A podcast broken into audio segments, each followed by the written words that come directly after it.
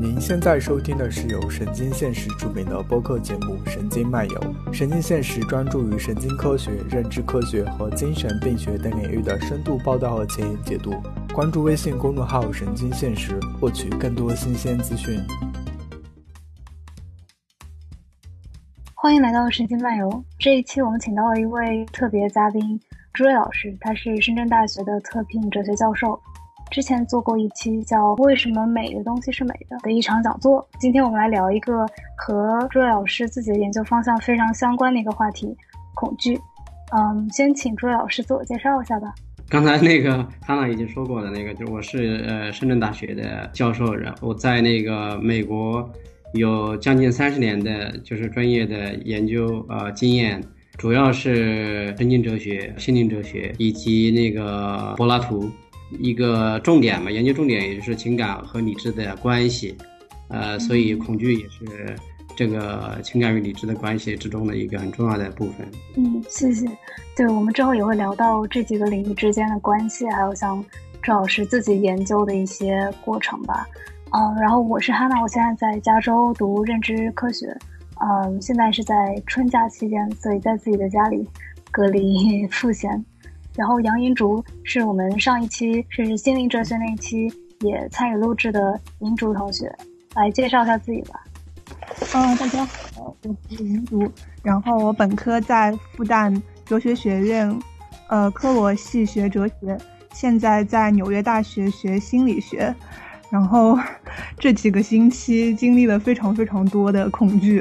就这几个星期经历了诸如，呃，买不到机票的恐惧，航线被取消的恐惧，在机场被感染的恐惧，在飞机上被感染的恐惧，在纽约被感染的恐惧，买不到菜的恐惧，等等等等，包括对未知恐惧，不知道接下来会发生什么。现在还算安好，所以能好好的谈恐惧这件事情。哦，对，是真的，对这个我们想也以对恐惧的一个。概念啊，厘清一下来作为开头。嗯，说到恐惧，就刚刚银珠也说到，就最近确实是一个充满恐惧的时候。可能除了刚银珠说的，我可能想到的还有像，呃，当然对病毒的恐惧是一种，但是这实际上就是对死亡的一种恐惧，呃，对污染的一种恐惧。那还有像更临床的症状，比如说像创伤后压力综合症 （PTSD），可能是说在某一件创伤事件以后，对物体。或者呃，对某一件事会有生理上、精神上的这种本能性的恐惧和厌恶，然后像强迫症，嗯，我听说就是最近因为疫情原因，有一些同学开始有就是有强迫洗手的习惯啊，这可能是离临床的确证还是有点远，但是真正的强迫症会有强迫的行为，比如说如果你不去做这件事儿，就非常焦虑，然后会呃会非常的不舒服、恐惧，类似这样，还有像很特别的恐惧症。比如说像广场恐惧症，还有幽闭空间恐惧症，想想让朱老师厘清一下，你想讨论恐惧是什么样的恐惧呢？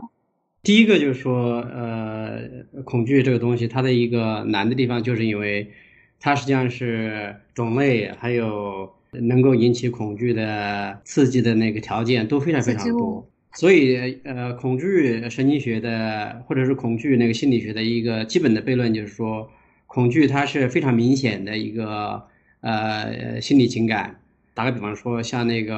呃 rage 就是那个愤怒，对吧？它尽管也是一个基本情感，但是实际上很多动物它是它是不是有愤怒有争论的，就是说动物它有它有那个侵略行为，对吧？它可以有侵略行为，但是它是不是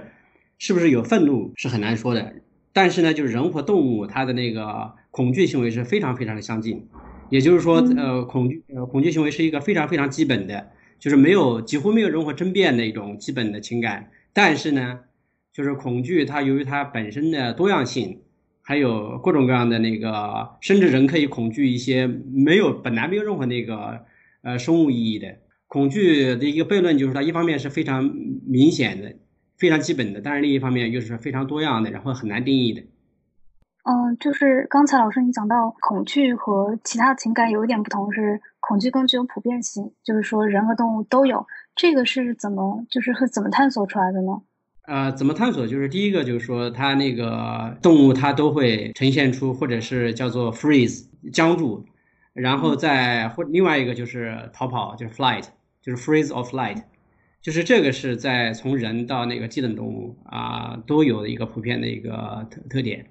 我正好也想问一下，就是像我们在谈论恐惧的时候，可能一方面谈论的是对于恐惧的感受，我们人类那种只有通过内省才能知道的现象，然后在当它应用在其他的物种上的时候，它实际上是是从动物的行为那个反推出来的，是一种对动物的那种主观状态的一种可能性的猜测。所以我们在说恐惧的时候，是不是？可以区分一，就是恐惧的 response 那种对一种表现。嗯，是的，所有的情感那个神经学，呃，都呃有这个基本的问题，就是怎么样去 anthropomorphic projection。但是在那个呃相对来说，在恐惧上面方面，这种人为猜测的可能性不是很大，因为第一个就是说，呃，不光是刚才说的行为，它还有一些那个学习行为。打个比方说，动物它一旦受到惊吓以后，它下一次就不愿意到那个地方去。也就是说，不仅仅是一种当下的一种呃环境所引起的一种条件反射，它实际上是，呃，包括呃学习的习惯，然后后来的那个预期，它都有体现这种呃这种心理特征。所以说，不单纯的是猜测，当然是有一定的推理推理在在里面。对，对于恐惧来说，呃，比如说刚才赵老师提到，比如说动物看到它害怕的东西以后，它会有这样一种就是精神上的紧张，然后会不想要接近。那这个可不可以理解为，他其实是他可能是把这个刺激物和之前他的经历只是联系在了一起，就像刚才银竹说的，他体验到的恐惧感，是不是我们其实很难能知道是不是跟人的是类似的？在情感神经学上，它做一个很重要的区分，就是说 feeling 跟 emotion 的差别，就是说 feeling 倒是相对来说不是不是那么重要啊，因为人的那个 emotion，人的那种啊 emotion 很多东西是下意识的。只是在很很小的一个层面上，特别是在高级动物上，它才会 translate into 这种主观的这种 feeling。呃，Damasio 基本的那个 Damasio 呃 Joseph Ledoux 几乎所有的情感神学家都做一个很重要的区分。对人来说，往往是 feeling 很重要，但是从科学家来说，他们更重要的是研究研究的是 emotion。就是说有感受和情绪的区分。那那如果是像悲伤啊、开心这样的呃这样的 emotion 这样的情绪，是不是比起呃恐惧来说，它在行为上的表现不是那么多，或者说嗯容错率比较低呢？所以才会说动物不一定会有这些情绪。呃，所有的基本情感它都有那个行为方面的，就是首先是行为方面的，然后再是情绪方面的。然后最后才是情感方面的，就是说感受方面的，呃，呃所有的基本情感，包括那个刚才说的悲伤，呃，grief，啊，因为这这个东西在我们在谈这个东西的时候，有时候文字往往会会误导，就是说悲伤好像动物不会有悲伤，实际上动物会有悲伤的，就是说因为它有 separation 啊，打个比方说小狗离开了主人，它小狗会那个 vocalization of distress，那种 vocalization of distress。就是我们神经学上所说的悲伤，它会喊叫，对，它会喊叫。所以这种东西就是说，当我们在谈那个情感神经学上，一定要注意专业的讨论情感的和情绪的那个术语跟普通的情感术语之间的差别。呃，朱老师刚刚提到了基本情绪，就是，呃，它可能是一种在生物学或者神经科学的研究当中一种很基本的假设。呃，要是追溯到以前的话，笛卡尔可能也会把基本情绪分为六种，然后之后大家一般分为六种或七种。但是对于基本情绪这样一种假说，其实后面也存在很多对它的挑战。就比如说，就很多学者可能会说，在实验当中我们很难分辨，就是很难 distinguish 这种不同的 emotional components。比如说给被试呈现愤怒的脸或者愤怒的声音，你并不知道激活它的那种。Neural basis，它的神经学基础到底是负责愤怒的还是负责恐惧的？然后还有很多实验，就是对于基本情绪的实验研究，很多是基于 the perception of 的那个 facial expression，对对那个面部表情的这种关照。这种这种实验研究的路径的话，它其实基于的是你的那种 perception，而不是对于面部表情的那种 production。所以，对于基本情绪这样一种假设，可能在学界还有挺多的争议，就挺好奇朱老师对这个是怎么看的？嗯，没错，你说的说的没错，就是说非常有名的挑战，就是芝加哥大学的呃哲学家叫奥托尼，他那个说 emotion 就是你刚才说的 emotion，它仅仅是一个一个 drive，一种 generic drive，然后那个它会 translate into into 呃 through cognitive 呃通过一些就是那种呃高层的这种认知的判断，然后结合那个底层的 drive，然后那个会表现为各种各样的那种行为啊或者是情绪，但是实际上情绪它没有一没有一种真正的那个就是独特性。呃，这是一种在神经学家之中，就是是一个很重要的挑战。但是现在基本上呢，就是说，这种针对基本上是已经结束了。为什么结束了呢？在情感神经学上，它那个有两个就是基本的那个像做谬误吧。第一个谬误就是就是 James 呃 Lange 对不对？Carl Lange 对不对？他们的那个认为，呃，情绪 emotion 仅仅是就是身体对身体反应的那个。High order readout，就是说对自己感受到身体内部的那些信号，然后导致这种情绪，对吧？这是第一个。第二个就是刚才所说的那种啊，没有一个真正的 emotion system，它只是一个 drive system，然后 connected with 呃认知判断，在社会环境之中表现为各种各种各样不同的那个认知符号，或者是甚至是语言符号。这两个东西，这两种观点现在基本上是被认为是错误的。现在神经科学的基本的那个认认知是是这样的，就是说，呃，尽管有在实验过程之中确确实实是有各种各样的那前面所说的那种问题，但是呢，有个基本的事实是这样的，就是神经呃情感系统它不是一种 simply 这种 readout of the bodily signals，第二个也不是一种一种 generic drive system connected with a social context。而是一个它的基本的是在一个就是皮下层呃传导系统，它有一个 specific 那个 subcortical system，它是在那边在那边，而不是在身体，也不是在那个不是在环境和那个人脑，而是在那个 subcortical system，特别是 amygdala 就是杏仁核跟那个 hypothalamus 就是下丘脑的那个区域，嗯，呃，这是第一个，就是那个 subcortical system 它有一个一个 specifically 呃 devoted to 呃，to different emotional channels，这是第一个，它是客观存在的。第二个呢，就是说他们那个不同的 emotion 之间，他们是有它的自己的 specificity。这个 specificity 它体体现在哪儿呢？除了那个刚才所说的那种回路的不同以外，另外一个更重要的就是荷尔蒙系统，就是不同的荷尔蒙导致不同的那个情绪。打个比方说，呃，serotonin 对吧？它会它会是快乐，glutamate 跟那个呃 dopamine。还有那个 GABA，它会 associated with fear，然后等等之类的东西，就是说它每一个每一个情绪，它有独特的一种呃荷尔蒙的这种 signal，然后加上那个呃 specific 那个传递系统的这种这种 subcortical 传递系统，可以基本的确定情绪它的区分不是文化的，不是语言的，也不是仅仅是一种猜测的，它有它的神经的现实在里面。刚才赵老师说到，现在学界的共识基本上是，就是你的情绪是可以有东西可以 point to，就是在神经系统里面是可以找到一个 neural basis 的。那是不是之前就之前你也说到两种谬误，一种是说啊，我们的情绪是因为我们身体先有反应，然后我们再用理智去给它解释，把它 interpret 出来，然后呃，这是一种解释。还有另外一种是说这些情绪。它其实本身没有自己的不同种类，只是我们社会化里面，嗯，给它分了不同种类。但是这两种谬误为什么，嗯，当时出现的原因是不是因为我们对神经系统了解还不够呢？因为当时没有工具嘛，就是没有那种现在的各种各样的 imaging 的 tech 呃 technology。呃，另外一个很很重要的就是说对荷尔蒙系统啊不熟悉。现在神经科学实际上是真正的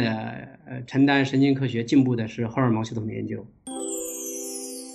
呃，朱老师刚刚说两种谬误，一种是那种对于情绪产生于身体状态，然后他在脑内的表征的那种那种呃 James 那种反馈理论的谬误，它可能是基于那个时候那个时代的 imaging 的脑成像的手段不够，然后可能后期的把那个情绪看作是一种 construction，看作是一种建构的理论。呃，也也存在这样一种问题。呃，那现在的这种可以比较比较准确的把情绪和那个大脑的一些那个 basis，一些 neural basis 和另一些就是神经递质的特殊性结合在一起，像这样一种手段，它可以同时避免这两种谬误。其中可能更重要的是不是是那种就是朱老师刚刚说的荷尔蒙的或者说是神经递质的这样一种？对对，打个比方说，就是说像恐惧，对吧？他恐惧以前认为那个恐惧是就是 James 那个 famous 那个 story，你看见那个熊，对吧？你先害怕，然后那个跑，然后再自己哦不，先是 bodily 那个 bodily 那个那个 reaction，然后再跑，然后再感觉到那种 bodily 那个出汗的各种各样的那 reaction，然后你再害怕，对吧？这个是 James 那个那个那个，也就是说 body 那个 signal，然后 lead to higher cognitive redoubt。呃，现在就是说，呃，恐惧的那个根源在哪？恐惧的根源就在 amygdala，就是杏仁核。它那个，你看见那个熊，然后熊把那个视觉系统传递到那个 thalamus，传递到丘脑，然后丘脑直接跟那个 amygdala，就是传递到 amygdala，amygdala，然后开始马上就是刺激那个呃下丘脑 hypothalamus，然后通过 hypothalamus，然后再刺激那个脑垂体 pituitary gland，然后脑垂体再。呃，在那个 send out 的那个 crap，呃呃，然后就是刺激那个肾上腺的那种激素的那个那个刺激，然后再回到那个 amygdala 跟那个跟那个 hippocampus，然后再导致各种各样的行为。也就是说，那个现在的那个对那个呃基本情感，特别是恐惧的情感，它的理解是是比较准确的，而且可以实验证明的。它不是一个简单的简单的这种这种行为的 readout，或者是 language readout，或者是 facial expression readout。刚刚周老师说到，就是这个从杏仁核出去以后，它走了一圈，最后又会回到呃这个海马体和杏仁核，是因为跟恐惧的记忆有关系吗？啊，对，没错，That's exactly right。是什么样的一个方式呢？就是这个过程是主要是有什么样的作用呢？它是这样的，就是第一个就是你说的，它是一个，它之所以这样的设计是跟记忆有关系，对吧？这是第一个，你说的没错，没错。另外一个，它中间一个重要的环节是什么呢？就是那个神经传递质，就是就是那各种荷尔蒙，就是那个呃是 amygdala 那个呃发出那个命令，让那个身体呃适当的器官，这是肾上腺肾发出那个 adrenaline 对吧？呃呃这种这种荷尔蒙，然后呃让身体进入一种危机状态，然后危机状态它这个它为什么会有回到呢？它实际上因为因为它也是个 feedback，feedback 它有它一个是就是杏仁核它是它会不断的不断的那个让你去释放那个荷尔蒙，但是那个海马体呢，它会相反它会抑制，所以这个这个这个这个机制跟那个人的认知机制是一一样的，一方面是刺激不断刺激，另外一面是不断的抑制，这中间有一个中衡的关系。然后在这个中衡关系之中，海马体它它联系的是记忆啊，以及那个以及那个呃前额脑前额的那些高级的认知的那个系统，所以这些东西都综合在一块变成一个 integrated response，而不是一个单纯的就是 one way response。它先是 one way，然后再 feedback，然后就是整合一些其他的信息，然后通过抑制和那个刺激之间的那种呃这种均衡关系、平衡关系，所以说。呃，为为什么那个恐惧这个东西是一个非常复杂的问题呢？因为它任何任何一个环节，它都会出问题，所以它有会导致各种各样的那种病症。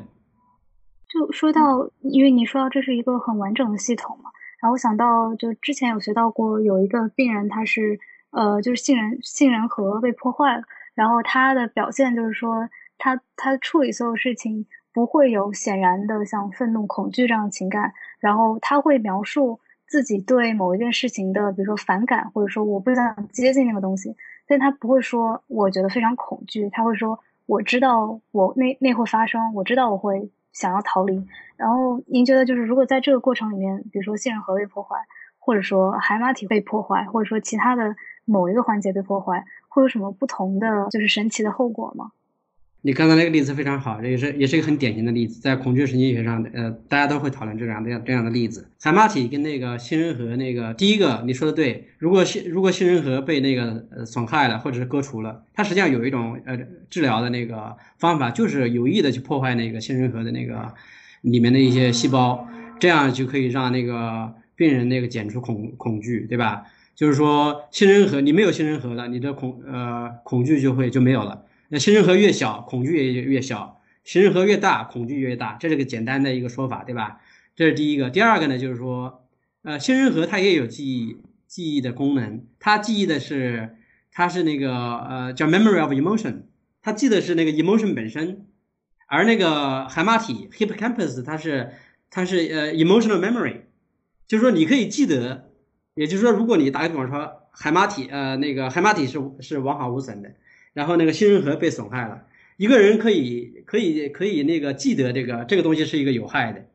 这个东西是危险，但是他不会体验到这种这种情绪，虽然这个是坏人，但是他我这个人是很危险，但是我不怕不怕他，这是海马体的一种一种，就是海马体，因为它是比较呃相对来说比较那个高级的这种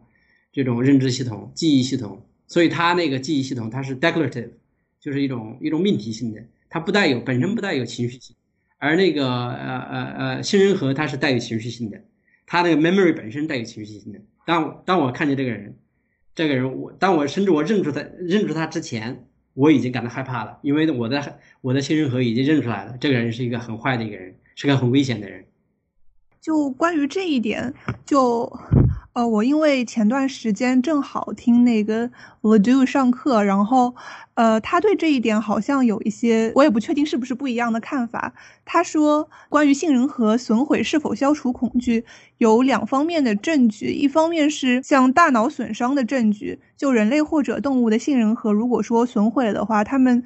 其实更主要的是对，就是没有办法对于威胁做出行为上的或者生理上的反应，然后。对于主观的恐惧感受，反而可能是比较次要的。然后另一方面，在脑成像的证据上是说，人们发现威胁的时候，就是杏仁核被激活，然后它主要产生的是那种身体性的反应，是那种 physiological response，像出汗或者肌肉紧张之类的。所以说，行为和生理反应。呃，上的那种恐惧和主观感受到的那种 feeling 的恐惧，可能就在我们谈论的时候，是不是也是要区分一下？这也是我刚才说的说的呃重点。我不知道就是说哪个方面我说的不清楚，让你觉得那个我呃我和 Joseph Ledoux 的观点有冲突。实际上我的观点就是就是这个观点，就是说就是说那当你那个信任和那个呃被破坏了以后。你的那个就感受不到这种这种 subconscious 这种呃 physiological reaction，对吧？就是生理的这种恐惧就没有。但是你你的那个海马体的那个关于那个恐惧本身的记忆，命题式的式的记忆是可以存在的。哎，那我想知道，就是在因为您谈到说杏仁核它有恐惧回路和记忆多元性，你好像还没有提到记忆多元性的问题，这个指的是什么呢？啊，记忆多元性主要是这样，因为呃，一开始大家都认为那个记忆是一个是一个呃是一个单一的这个呃 unit，是一个单一的系统，啊，后来就呃发现那个呃记忆它有各种各样不同的记忆，有语义记忆啊，有那个情景记忆啊等等之类的东西，对不对？这是第一点。呃，第二点就是说，呃呃，大家一开始都认为那个海马体是。一呃是记忆的中心，后来才意识到那个不光是啊海马体，实际上杏仁核以及海马体周边的这些皮层，呃也是承担不同种呃种类的呃这种记忆功能。然后第三点呢，就是说一个简单的说法，就是说啊海马体它是叫做显性记忆 （explicit memory），然后那个海马体周边的，特别是杏仁核。它所承担的是 implicit memory，也就是说是隐性的记忆。呃，隐性的记忆一个特点就是说它不需要经过那个呃呃呃脑皮层，它就可以直接那个形成那个非命题性的一种 physiological memory，就是说它在身体反应可以在你的意识之前，甚至你意识永远呃感觉不到那种身体的反应。所以就是说呃很多那个呃像那种。呃，恐惧病理性的特征就是，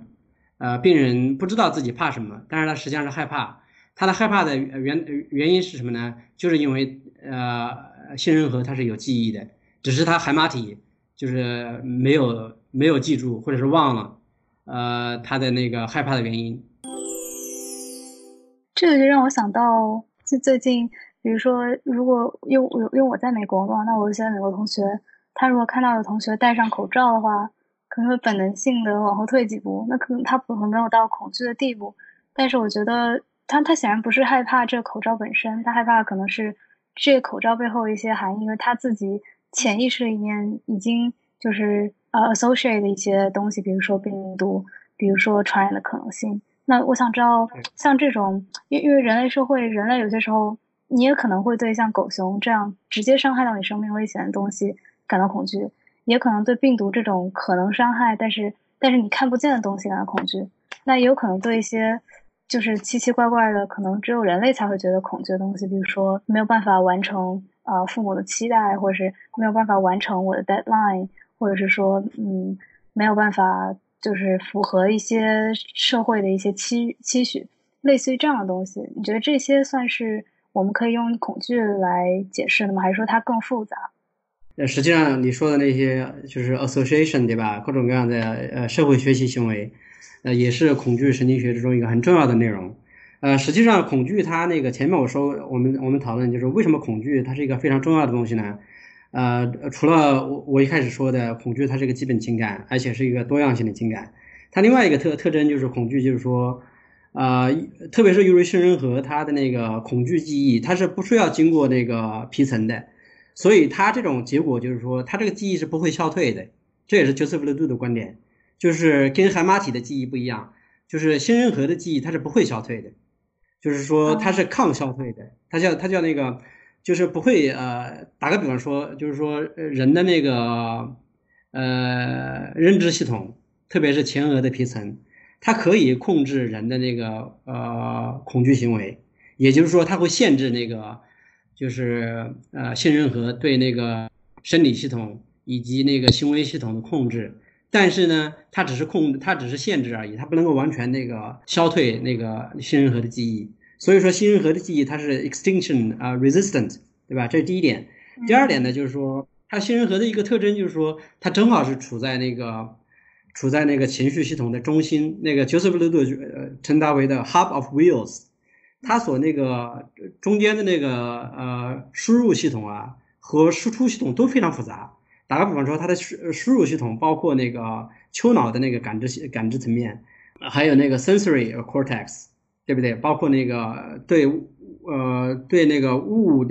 体个性的认知，另外还有包括那个嗅皮层，呃，嗅皮层也是 memory 的，包括呃声音呐，或者是味道啊，对不对？啊，另外还是就是海马体啊，包括 context 情境记忆，另外一个还有跟那个前额皮层，也就是这所有这些系统都是跟那个啊杏仁核有直接的那个交互作用。这个东西说明什么东西呢？说明也就是说，很多不同的那种呃刺激物，甚至是刺激对象，都可以引起杏仁核的这种恐惧反应。也就是说，呃呃，也就是打个比方说，一个声音，一个单纯的声音可以引起恐惧的反应；一个狮子的声音也可以引起恐惧反应。然后，狮子曾经呃吼过的那个地方，你在那地方，在你记忆之中。也会这种情境也会引起恐惧的反应。第三点呢，就是说，它是呃恐惧本身，它作为一个系统，它是很容易经过这种呃条件反射，还有各种各样的学习机学习机制，然后让一些本来不相干的东西也变成一个恐惧因子。所以这些东西都是都是恐惧神经学的一个很重要的一个课题。我觉得那个杏仁核研究吧，除了那个杏仁核。回路的研究以外，它一个很重要的就是认知方面的研究。第一个就是它的记忆系统的意义，另外一个就是你刚才汉娜刚才所说的这种学习的记忆，就是怎么样人怎么样学习学会去怕一些本来是没有任何那个生物意义或者是物理意义甚至社会意义的一些呃一些恐惧因子。对，因为我最近在读一本认知科学书，然后。呃，我忘记具，我忘记是哲学家还是心理学家了。就是就是他他提到有三个很重要的认知因素，一个是 resemblance，就是呃这个对象它的相关就是类似程度，然后第二个是在时间和空间上的呃的关联性，就是 continuity in in spatial 嗯 time and spatial 呃忘记具体的 temp temporal spatial continuity 吧，就是对，就是比如说是一个狮子，它在这片草地上吼过，那这片草地在空间上和在时间上是有相关性的，那我可能就会 associate 起来。那第三个就是 causation，就是我们我们自己认为啊，这这两件事儿有因果关系，那可能就会把这两个东西给连接起来。那可能这也可以造成我们对一些没有很难解释的东西有恐惧感的原因。是是是，所以说这个方面就是说，在哲学上就是说，呃，恐惧最显示情感的理性和非理性的呃双重性，就是恐惧本身它是一个适应。它是一个 adaptation，对吧？它是一个适应，它是它是有理性的，因为它保护那个生物的生生存啊。但是呢，它由于它那个呃种种前面所说的原因，它很容易通过这种呃这种 association，让一些呃本来不应该让我们感到害怕的东西感到害怕，这就是变成呃就变成那个病理性的呃非理性的病理性的一些消极的因素。嗯，那我也想问一下，就是刚刚朱老师说，就各种各样可能不同的东西都会引发恐惧，然后，呃，通过 association 这种方式，就是哪怕本来可能在生理意义上没有很明显会让你感受到恐惧的东西，最终也会引发人类的那种恐惧。然后，包括像刚才汉娜提到，就是各种各样不同类型的恐惧。比如说，包括那种呃比较 primitive 的认知过程的恐惧，像看到一个很大的熊这种恐惧，然后还有包括那些更加复杂的认知过程的恐惧，比如汉娜刚刚说的没有办法完成他人期待的那种恐惧，再到那些可能是我们同样可能会称之为恐惧的东西，比如说对于失败的害怕，再到那种。或者说更加呃形而上一点的恐惧，比如说对于那种未知的恐惧，或者说像像海德格尔说的 angst 那种对于呃对于终结可能性之终结的那种恐惧，就呃我不是很确定，在我们日常使用恐惧这个语词的时候，这些东西所 point 的那个东西都是跟神经生物学上面的那种 fear 相关的，就是可以被呃 associate 到。其他的东西上面的，但是无论如何都是跟神经生物学相关的那种恐惧，还是说很多恐惧实际上跟我们神经生物学上说的 fear 并不是一回事，它只是一种 folk psychology 的表述方式。这一点就我比较好奇。我觉得你说的非常对，就是很多东西确实是呃 folk psychology，对吧？嗯呃，呃所以我们不要呃呃急于把什么东西都还原化，很多东西社会情感它是很复杂的。它到底是跟那个呃神经呃科学上所说的恐惧的关系是什么？这个东西是很难很难能够呃简单的界定的，这是第一点。第二点呢，就是说呃呃退一步说，就是说所有的社会情感，包括你说的那个就是社会性的这种恐惧，对吧？恐惧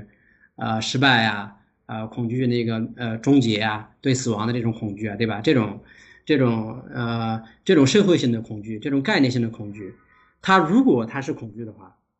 它必须调动或者是 access，就是进入这种呃基本的这种呃 primitive 这种原始的这种这种 amygdala 以 amygdala 杏仁核为中心的这种神经神经这种啊系统，呃，然后导致各种各样的这种身体的不安以及心理的不安。如果他就是 does not have that kind of mobilization of this neural system，那就不是，那就那就跟那个恐惧是没任何关系的。这至少是从从那个理论上是可以这样去判断。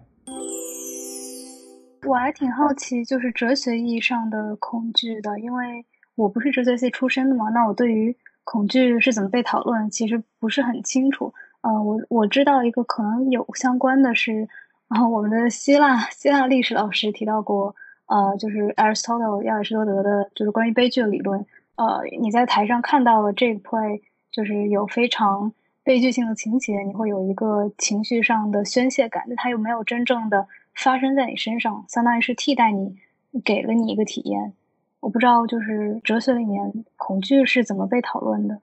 恐惧从一开始就非常在哲学上就非常重要，呃，就是刚才说的亚里士多德的悲剧理论，他认为那个悲剧的基本情感就是，呃，恐惧与与怜悯，嗯，然后那个呃，他这个学说就是深刻的影响了人类对艺术、对悲剧、对所有的艺术，不光光是悲剧，呃，艺术的那种理解。嗯，从我的角度来说呢，就是说，为什么亚里士多德认为那个在观众之中所引引导的基本情感是是恐惧与怜悯的？他实际上就是在说那个，呃，第一个就是说，呃，恐惧是一个非常非常基本的情感；第二个就是说，恐惧是一个非常重要的学习因素。因为在亚里士多德看来，就是说，人们之所以去看那个悲剧，实际上是在是在想，就是说，怎么样让自己的生活更好。他通过去主人公的故事去提高自己，所以他这种 fear 实际上是一种设身处地的把自己放在那个主人公的那个位置上去经历各种各样的悲剧，经历各种各样的灾难，然后这样就可以可以达到一种共情。这个基本框架实际上是也可以说是。呃，确立了两千年两千年以来以来那个哲学家对恐惧的一种基本的思维方式吧。但是呢，另外一方面呢，就是说，呃，很多哲学家也认为恐惧是一个是一个非常非常不理性的一种情绪。打个比方说，苏格拉底就认为，就是我只有一种恐惧，我的恐惧是恐惧恐惧，就是 I fear fear。他认为那个人不应该那个啊被恐惧恐惧所那个所所包围。然后让恐惧去判断，去做呃自己的那个呃判断，呃，苏格拉底认为那个为什么恐惧是一个非理性的原因呢？我觉得它一个主要的呃考虑因素就是因为呃恐惧本身的它的多因子多样性，然后它的任意性，它的随意性也是跟学习能力有关系。然后那个呃呃人们对很多未知的东西。呃，都恐惧，啊，打个比方说，苏格拉底说，我们不应该恐惧死亡，为什么呢？因为你恐惧死亡，就好像你知道死亡是什么，就是说，在某种意义上，就是说，呃，我们不应该对未知的东西去产生过这种恐惧，我们通通过知识去提高自己，然后那个一步一步的去发现世界，所以我们必须得克服这种恐惧的情感，然后畏惧去不断的去追寻。还有一个就是说，在当代吧，就是二十世纪以后的那个，呃，恐惧在哲学上的一个很重要的意义，就是弗洛伊德的那个呃 repression 这种这种理论。因为弗洛伊德就是就是认为那个很多那个艺术创作，呃，人的那种啊各种各样的社会行为和心理行为，都是跟那个 repression 有关的。而什么是 repression 呢？他后现在基本的那个，特别是 Joseph l e d o 在这方面做的很重要的那个贡献，他把弗洛伊德的这种 repression 理论基本上是复活了，但是又同时摆脱了这种这种 repression 这个 language，他不再用 repression 这个概念，而是通过新人和的这种 implicit memory，还有各种各样学习机制来那个复活这种这种弗洛伊德所讨论的各种各样的焦虑，各种各样的这种 mental disorder，然后来解释各种各样的文化现象。呃，现在的一个基本的那个，嗯。基本的社会心理学家的一个基本的认知就是说，随着文明的进步，随着那个人与人之间的距离越来越大，那个人的各种各样的焦虑，还有失眠，还有 depression，还有各各种各样的 mental anxiety，它都是都是一种啊，随着恐惧而来的一种社会或心理构建的现象。有如果有没有有没有对更就是说像比如说像死亡的恐惧，还有像。啊，我不知道存在主义那样的恐惧会有会有和这些恐惧有什么不同吗？啊，这个问题问的非常好。第一个就是说，动物它是不怕死亡的，它只是怕那个危险，对，没有死亡这个概念。而人呢，他一个很呃呃，James William James 曾经说过一个呃非常非常有名的，也是非常有道理的呃一个东西。他说，恐惧这个情感呢，他说人和动物的一个最大的一个差别。对吧？前面我们都说人和动物在恐惧上没有差别，对不对？很多方面有 share a lot of common things, basic things。但是 William James 说，人和动物一个在恐惧方面一个最大的差别就是说，人的生活之中几乎很少碰见能够让自己恐惧的东西。也就是说，文明的进步到了一定的程度，就是人实际上所面临的各种各样的危险实际上是非常非常小的。他这个方面也就是揭示了另外一个就是文明的一种恐惧的悖论。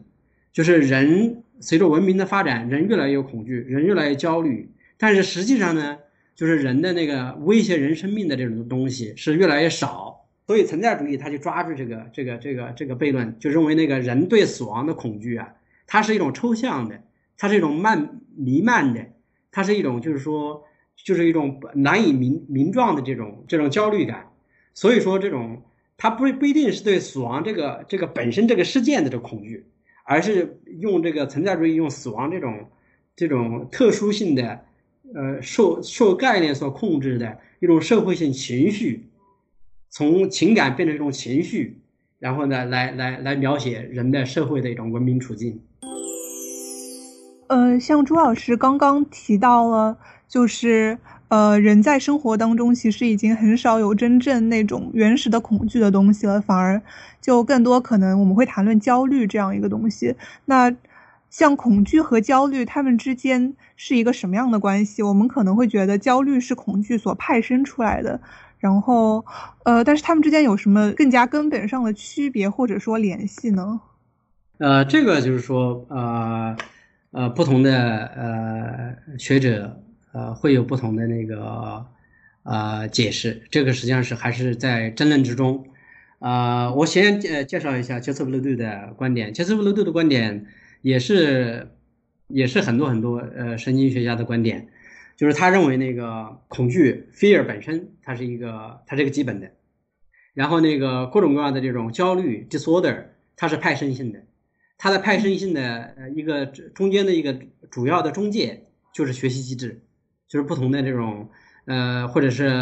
巴甫洛夫的这种学习，或者是 instrumental learning，对吧？这种不同的机制这种交互的结果啊，然后会导致打个比方说，呃，杰斯布鲁顿就认为那个 OCD，对吧？OCD 的它一个特点就是说，就是说呃人已经忘记了通过各种各样的 stress，他强调 stress 就是这种压力，对吧？然后忘记了那个啊海马体，就是他的记忆系统受到影响，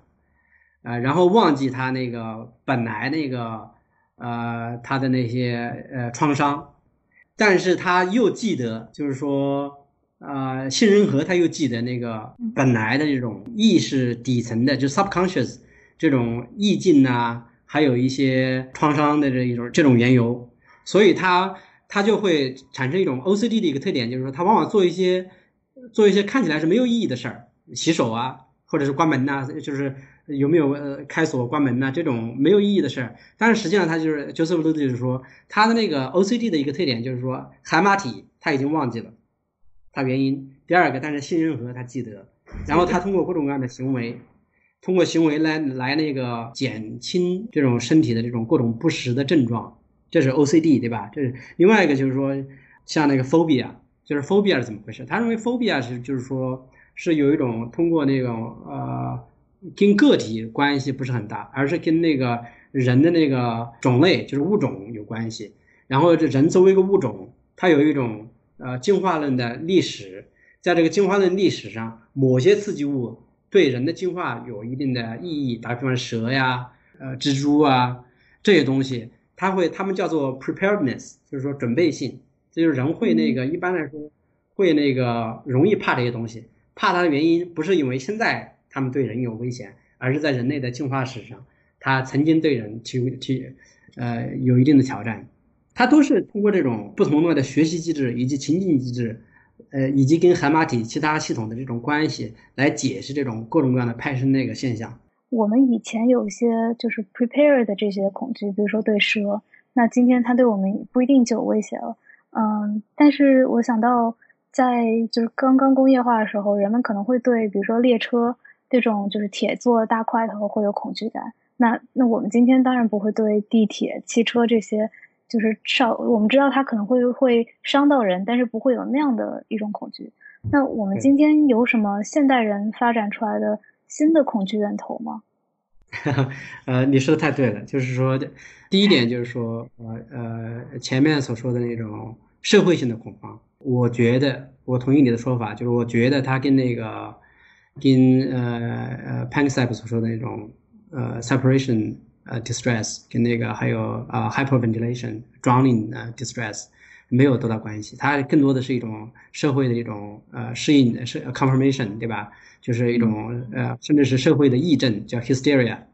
呃，它是一种也是一种社会学习，叫 imitation 或者是 mimesis，它是 imitation 有一种模仿，啊，它跟那个呃跟那个恐慌还是还是不太一样的，呃，就是我同意你的说法。第二个就是说啊啊 phobia，就是这种呃就这种 prepared phobia，至少是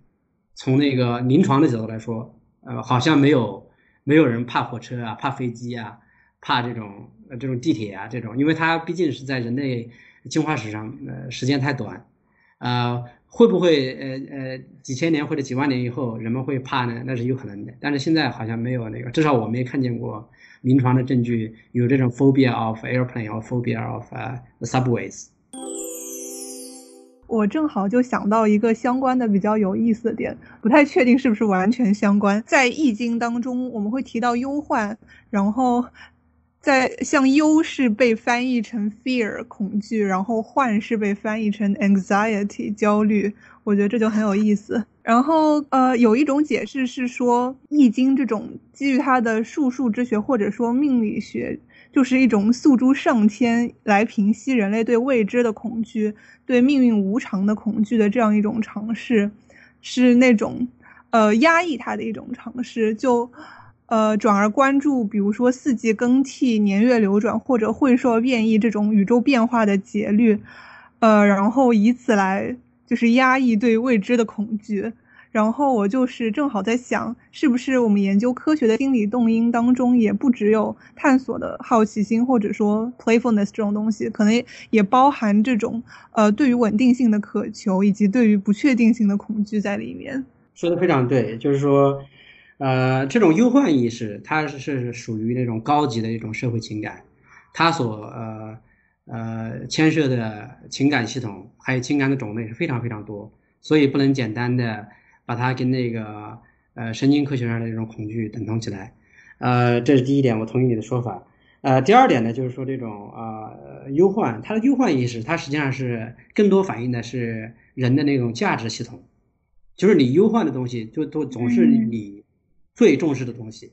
对吧？实际上是判断，就是说是一种更多的意义上是，呃，你认为那个东西很重要，在你的那种价值系统中占有非常非常重要的地位，然后你会呃想呃维持这个地位，呃保持你对它的那个使用权等等这类东西，所以它涉及的东西实际上是一种社会关系，对吧？然后它所牵涉的东西不一定是恐惧本身，而牵涉的可能是呃社会压力呀，或者是一种甚至是一种呃前前前知性的前见性的一种呃一种呃道德想象力之类的东西啊。然后那个第三点你说的非常对，就是说事件的不确定性本身它也可能导致一种呃恐惧情感。呃，我不知道你们知不知道那个熟悉不熟悉古代斯德哥学派。因为斯德哥学派的一个关于恐惧的一个一个很重要的呃呃呃 Crispus，他的一个很重要的理论就是说，当人的那种判断，他是他他是从判断开始出发的，当人的判断是确定的，他就没有恐惧；当人的判断他是处在一种钟摆状态，他就有恐惧。他实际上是这种恐惧更多的是像 anxiety。打个比方说，我现在担心我有没有癌症，我今天觉得有，明天又觉得没有。这种这种这种判断的钟摆，会导致这种焦虑，还有各种各样的恐惧。但是，一旦呃医生告诉我我已经有癌症了，我反倒那个身身体那个安静下来了。所以，那个斯德哥学派就是说，把那个人的情绪，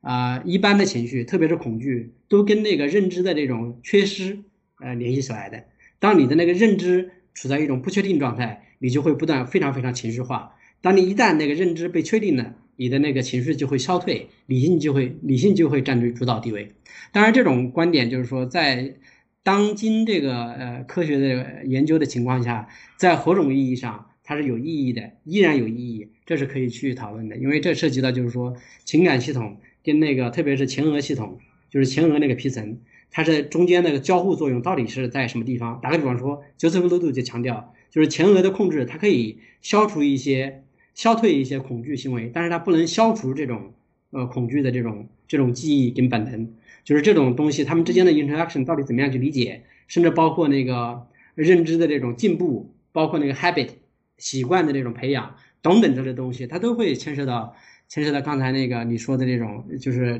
各种各样的 instability cognitive instability 跟那个 contextual instability 都会引起啊恐惧本身的这种呃系统。呃，becoming in overdrive or something like that。嗯，哦，我觉得这个很有意思，就是斯多克学派说这个，我不知道我理解的对不对，就是说我们会，我们总是在一个钟摆一样的状态，我们要不然在一端就是恐惧，呃，然后害怕不能达到某个东西或者失去，然后但是另外一端是可能是，嗯，确定性这种，呃，满满足也好，或者是，嗯，知道某件事情也好，然后中间它就是一个持续的焦虑，然后我们总是在这个状态内的，那是不是意味着我们其实？把它放到更大的尺度上说，呃，我们对于各种各样事情的这种呃不确定性这种恐惧，比如说我们觉得某件事情，我觉得这可能也伴随着某种自由意志，就我们不知道这个选择呃做出来后结果是什么样的，然后或者说呃这件事是随机的，呃我们不知道它最后会变成什么样子。但是如果拥抱像决定论，或者说呃或者说是呃就是 compatible 呃 compatibilism。就是觉得，呃，说就事情是已经被确定下来了，然后如果拥抱这种决定论，是不是会减少一些所谓这种恐惧，然后会给人更多当事的这种安定感呢？至少从理论呃逻辑上来讲，呃，应该是那样的。但是呃，但是呃，我们不应该忘了一点，人和动物都一样，人和动物它都它都有一个呃基本的这种生物性的呃。呃，两个叫做向量吧，一个叫 neo 呃呃 neo 呃 philia，一个是 neo phobia。所谓 neo 就是新的，所谓新的实际上就是未知，对不对？也就是说，那个所有的动物它都会不断的呃拓宽呃未知世界，因为未知世界会给它带来呃更多的食物，更多的更广阔的生生存环境。但是另一方面呢？就是说，这种未知的世界，同时也是一个充满危险的世界。所以说，呃，我们呃，你尽管说的对，就是说，我们一旦把这些新的变成旧的，把未知的变成已知的，我们的那个恐惧就会降低。但是人总是会不断的去 explore 那个 new environment，然后总是会就是 embedded in this paradox between neophobia、neophilia and neophobia。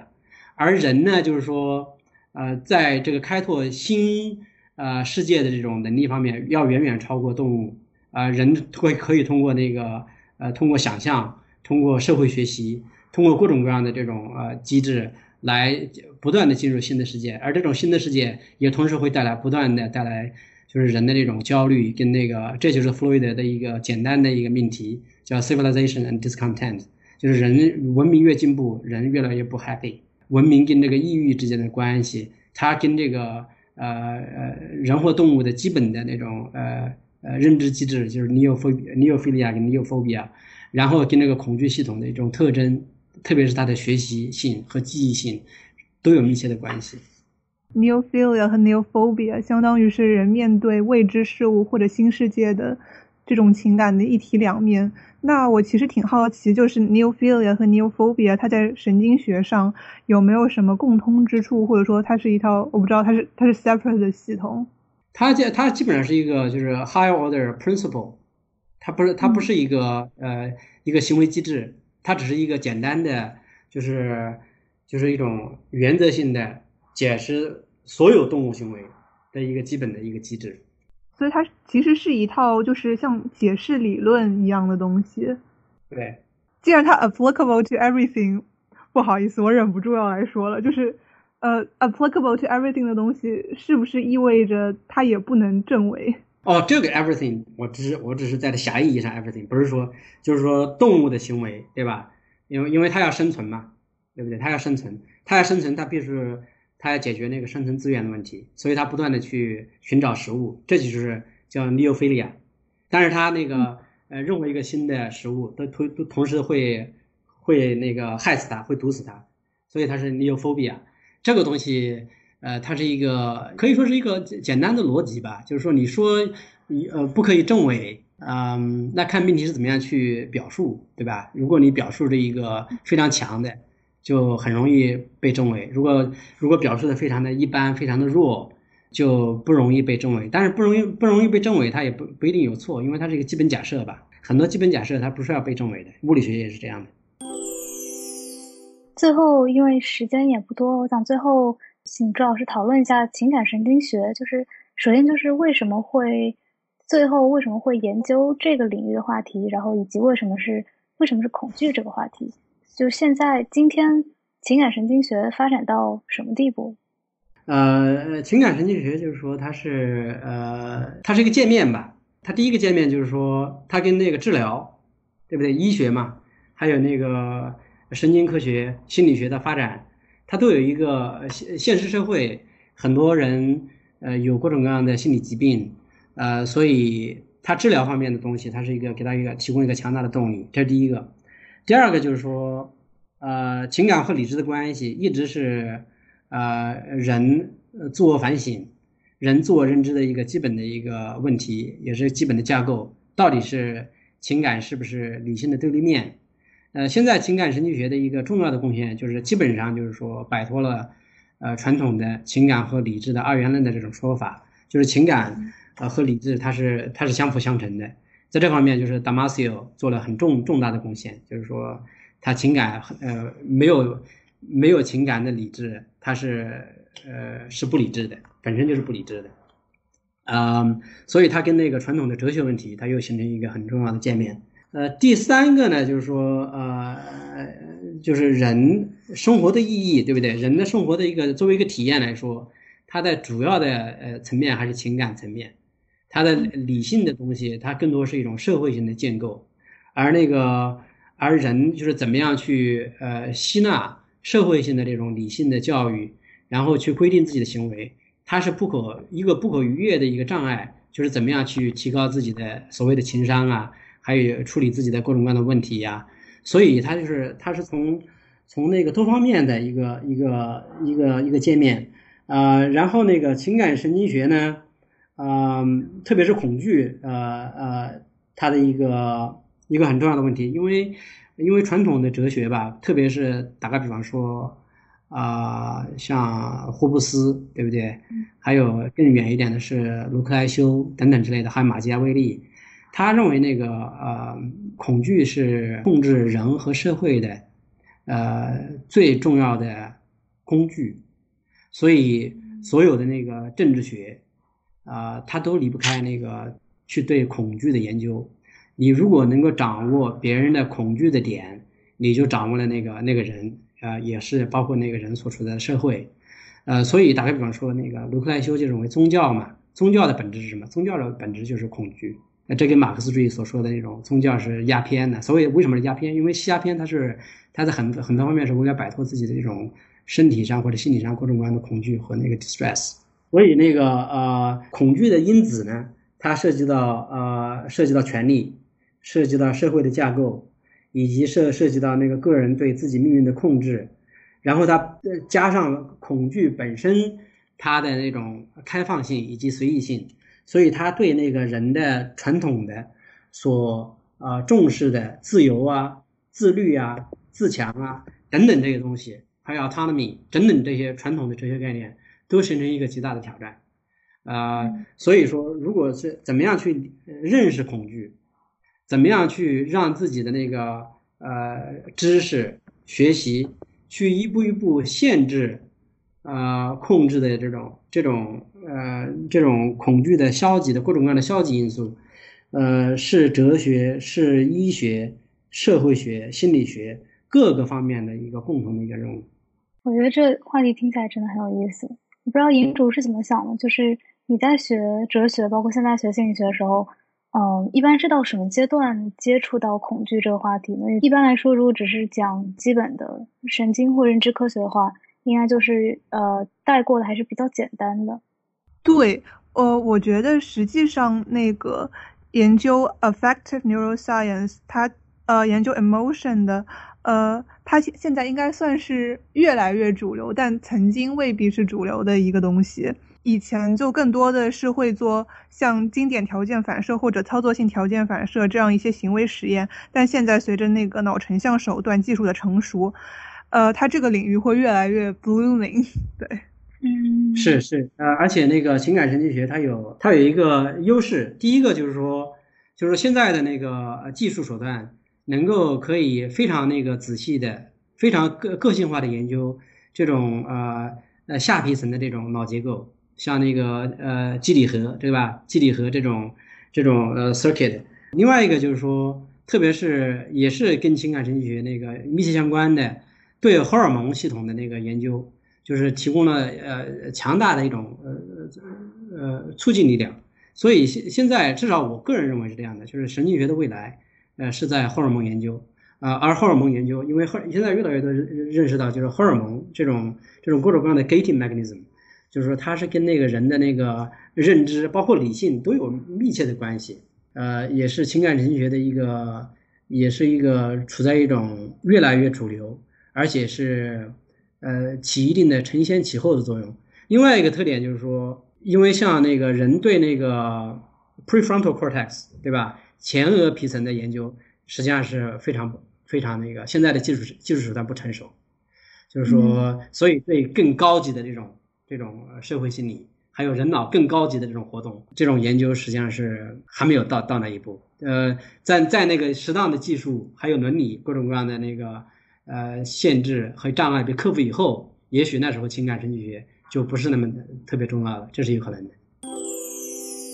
对我有个问题想问朱老师，就是就朱老师刚刚提到的一个点，我觉得非常有意思，就是说根据 Damasio 的看法，说没有情感的理性本身是不理性的。我对这个点非常感兴趣。就我在想，可能呃恐惧或者情感它本身是有一些进化论的合理性的，比如说就是能使身体做出比较快速的反应，然后。可能会避免消耗过多的时间，相当于一种那种像 heuristic、像启发式一样，作为一种 mental shortcut 的作用。我想到的可能是像卡尼曼那个分的系统一、系统二当中的系统一，就这个方面的。然后我不确定，嗯，朱老师说没有情感的理性本身是不理性的，它就是它背后有什么就是其他的解释？我觉得这个很有意思。实际上你已经回答了呃你自己的问题。呃，因为大马斯在那个在笛卡尔的错误上面，呃，就是 Descartes error 上面，呃，举了一个非常有名的例子，就是 Elliot，他那个他的一个病人，就是说他的那个他的病人，他是一个好像是脑瘤吧，然后损伤了他那个呃呃前额皮层跟那个杏仁核的之间的那个通路，所以就是 basically 就是说让那个情感系统呃传达不传达不到那个 ventral media 那个 frontal lobe，就是就是那种啊。呃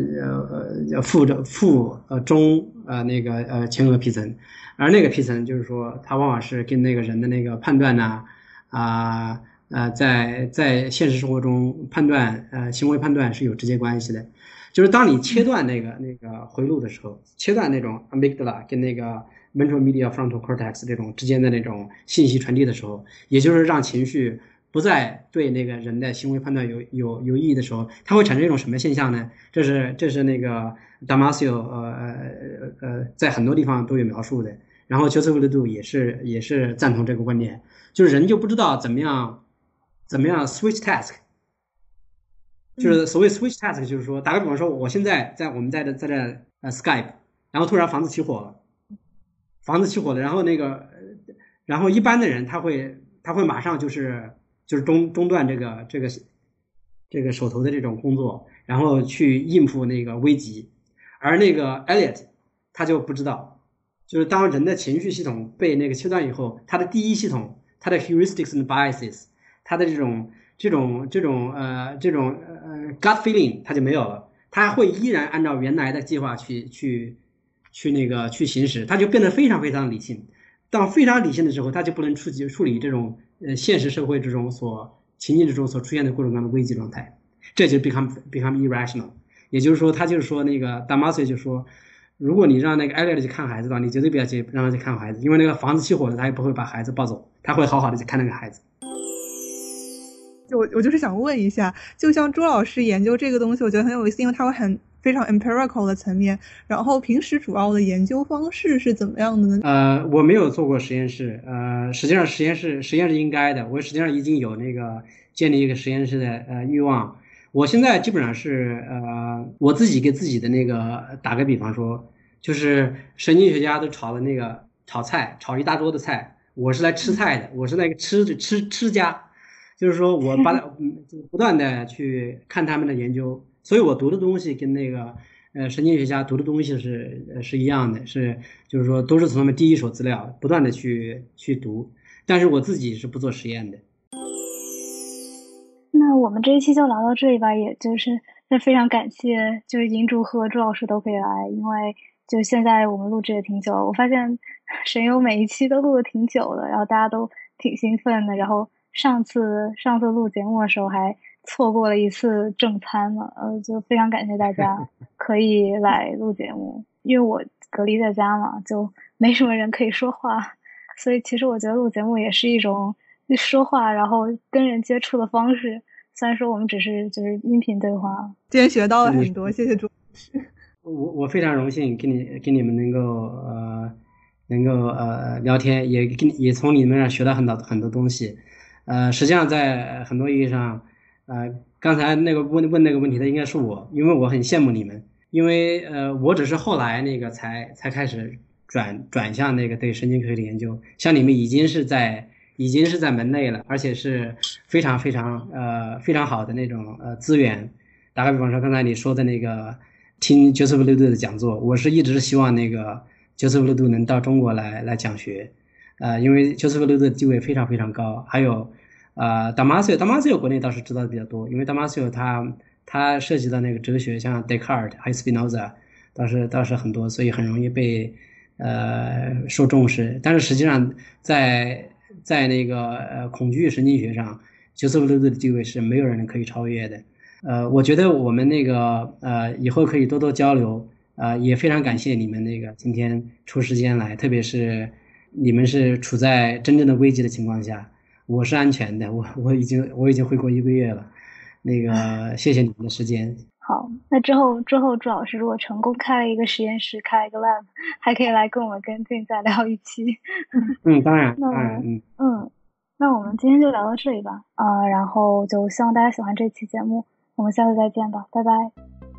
您刚刚收听的是神经现实旗下的播客节目《神经漫游》，神经漫游意在漫游神经与认知科学之领域，揭示认知表象与内里之趣味，由此连接业余与大众之智慧。我们强烈推荐您使用泛用型播客客户端收听我们的节目，这是第一时间听到节目并得到完整资料的最佳方法。搜索“神经漫游”，你也可以在网易云音乐、喜马拉雅、哔哩哔哩、h FM 和 Spotify 等平台找到我们。